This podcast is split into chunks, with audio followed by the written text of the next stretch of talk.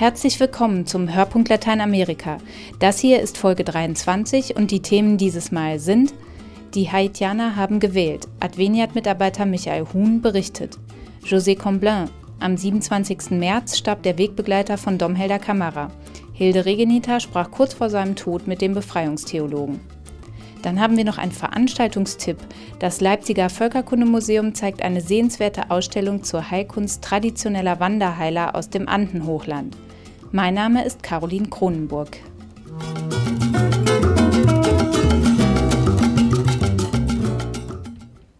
Am 4. April wurde das Ergebnis verkündet. Michel Martelly ist der neue haitianische Präsident. Doch die Wahl ist keine glückliche, meint Michael Huhn. Mein Kollege Roman Krupp sprach mit dem Haiti-Experten von Adveniat. Herr Huhn, was ist Michel Martelly für ein Mann? Nun, Martelly ist zunächst einmal ein erfolgreicher Musiker. Er ist groß geworden durch Musik im haitianischen Kompa, ein sehr populärer Stil, vor allem unter den jungen Leuten. Und er hat durch seine Musik auch die Fähigkeit gewonnen, selbstsicher aufzutreten. Für einen Politiker nicht das Unwichtigste. Vor allem ist er durch seine Musik weit bekannt geworden. Und das hat ihm jetzt den Weg in die Präsidentschaft bereitet. Denn der Vorwurf, der ab und zu zu hören war, Sie sind doch Musiker, was verstehen Sie schon von Politik, hat er genau umgedreht. Sein Slogan im Wahlkampf war, es kommt auf den Mann an, nicht auf den Plan. Und der hat bei der Bevölkerung verfangen, denn die alten Eliten waren in den Augen der Wähler ganz und gar ohne Kredit. Und deswegen waren sie bereit, jemanden, von dem sie von außen das Heil erwarten, eine Chance zu geben. Aber welche Vorgeschichte hat Michel Martelly in der haitianischen Politik gespielt? Er ist ja kein ganz Unbekannter. Das stimmt. Ohne dass er je Berufspolitiker gewesen ist, hat Martelly durchaus im Hintergrund gewirkt. Und zwar wirksam gewirkt. Die eine Episode fällt in die Zeit der Militärdiktatur von 1991 bis 1994. Damals betrieb Michel Martelly in Pétionville, das ist ein Nobelvorort von der Hauptstadt Port-au-Prince, einen Le Garage genannten Nachtclub. Und es wird erzählt, und es sind glaubwürdige Zeugen, dass dort unter anderem der Oberstleutnant und Polizeichef Michel François ein- und ausgegangen ist. Der war damals zur Zeit der Militärs in Haiti keineswegs irgendjemand, sondern der Anführer der berüchtigten Schlägertrupps der Tonton Makut. Und die sind, nachdem sie die Musik von Michel Martelly genossen haben, anschließend ausgerückt, um, wie sie sagten, in der Stadt die Oppositionellen in Anführungszeichen einzusammeln. Ein amerikanischer Journalist hat recherchiert, dass Martelly von Michel François, von seinem Vornamensvetter, sogar den Spitznamen Sweet Mickey verpasst bekommen hat, gewissermaßen als eine Ehrenbezeigung, du bist auf unserer Seite, du stehst für uns.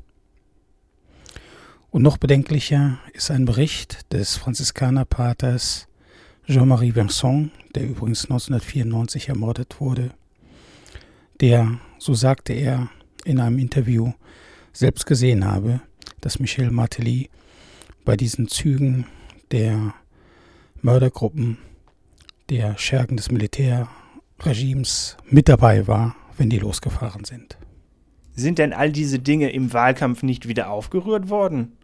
Ja, diese Vorgeschichten von Michel Martelly sind im Wahlkampf noch einmal angesprochen worden. Aber Michel Martelly hat das immer abgetan, nach dem Motto, das sind alte Sachen, jetzt beginnt die neue Zeit. Welche Pläne kann Michel Martelly in seiner Präsidentschaft jetzt verwirklichen? Michel Martelly hat mehr als genug zu tun. Denken wir daran, dass der Wiederaufbau nach dem entsetzlichen Erdbeben vom 12. Januar 2010 noch kaum vorankommt und dass die Cholera im Land gewütet hatte, dass schon vor diesen beiden Katastrophen des Erdbebens und der folgenden Cholera das Land in vieler Hinsicht in katastrophalen Zuständen gelebt hatte. Das wäre für jemanden, der ein erfahrener Verwalter ist, so jemand braucht es nämlich in Haiti ohnehin schon schwer genug. Ich bin sehr skeptisch, wie Michel Martelly das bewerkstelligen wird. Und ganz viel hängt natürlich davon ab, wen er als Berater an seine, Zeit, an seine Seite nimmt. Das mag gut sein, dass es eben doch, auch wenn er sich jetzt immer wieder im Wahlkampf von den alten Mächten abgesetzt hat, die alten Kräfte sind. Denn ich sehe nicht, wie er ohne diese Unterstützung, ohne deren Unterstützung das Land in eine bessere Zukunft führen kann. Vielen Dank, Herr Huhn.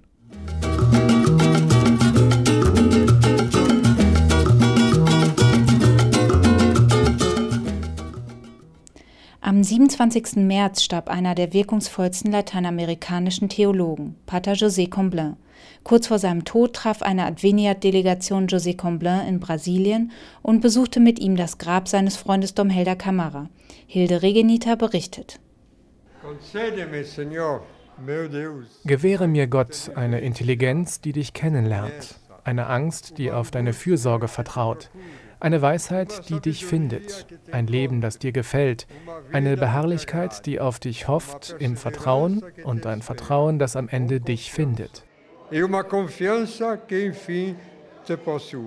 Gebetsworte des großen Befreiungstheologen Dom Helder Camara, vorgetragen von seinem Berater und Weggefährten José Comblain, der jetzt im Alter von 88 Jahren gestorben ist.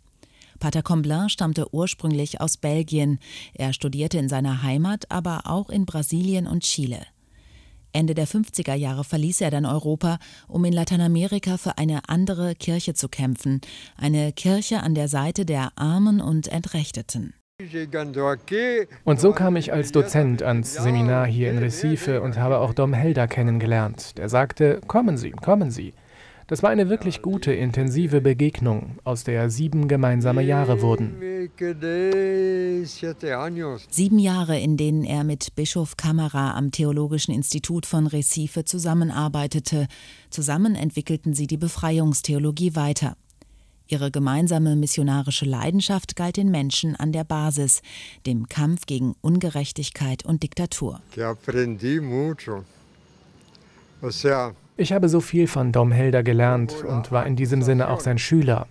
Andererseits hat man mich verdächtigt, sozusagen hinter ihm zu stecken. Dom Helder wurde ja zur Zeit der Militärjunta verdächtigt, Kommunist zu sein. Man sagte damals, hinter jedem, der kommunistisch agiert, steckt einer, der kommunistisch denkt, und das sollte ich sein. Sie haben mich ausgewiesen, weil ich die treibende Kraft hinter Dom Helder sein sollte. Diese Legende haben sie in die Welt gesetzt.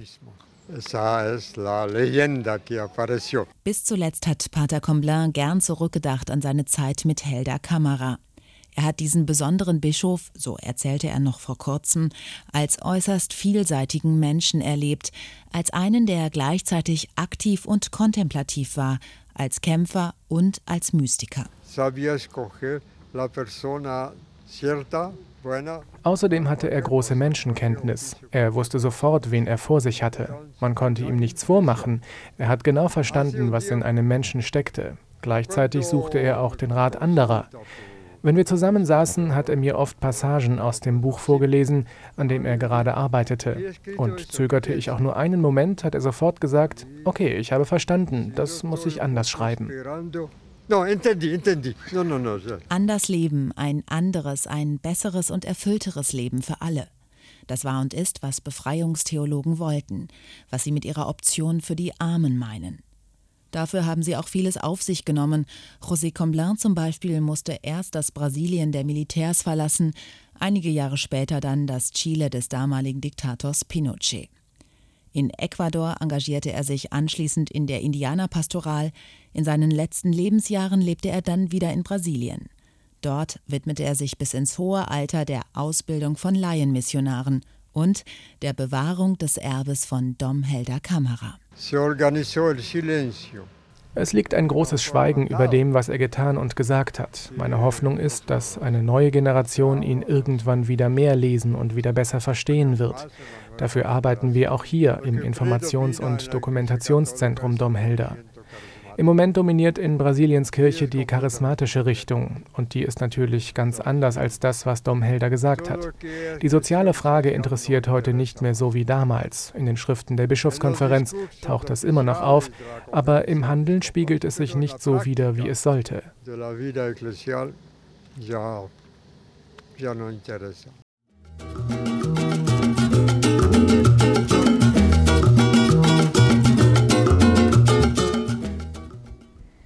Vor acht Jahren wurde der Titel des UNESCO-Weltkulturerbes an die Heilkunst der Kalawaya verliehen. Diese traditionellen Wanderheiler aus dem Andenhochland wurden schon oft in Filmen oder Texten beschrieben. Zurzeit setzt sich eine Ausstellung im Leipziger Völkerkundemuseum mit ihnen auseinander. Thomas Völkner war dort und hat sie sich angeschaut. Am Anfang steht der Ruf nach dem Heiler. Jemand ist krank, fühlt sich unwohl, verspürt Schmerz, hat Sorgen oder Kummer. Der Heiler, der kommt, ist ein Kalawaya, in der Regel ein Mann aus einer bestimmten ethnischen Gemeinschaft im Andenhochland von Bolivien. Er wird herausfinden, wo es zu einem Ungleichgewicht zwischen seinem Patienten und dessen Umwelt gekommen ist. Dann wird er festlegen, welche Rituale durchgeführt und welche Opfergaben erbracht werden müssen. Iris Edenheiser vom Völkerkundemuseum in Leipzig hat die Ausstellung Kalawaya Heilkunst in den Anden kuratiert. Sie betont, dass es sich bei den Leiden nicht nur um Krankheiten handelt, wie wir sie aus der westlichen Medizin kennen, sondern allgemeiner um Unheil, und zwar in vielerlei Hinsicht. Genauso kann es ja ein generell schlechter Stand in der Gemeinde sein oder Unglück mit den Herden, Liebeskummer, schlechte Beziehungen.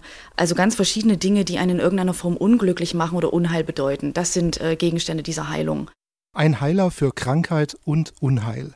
Einer, der mit einer Tasche voller Heilmittel und ritueller Requisiten zum Patienten kommt.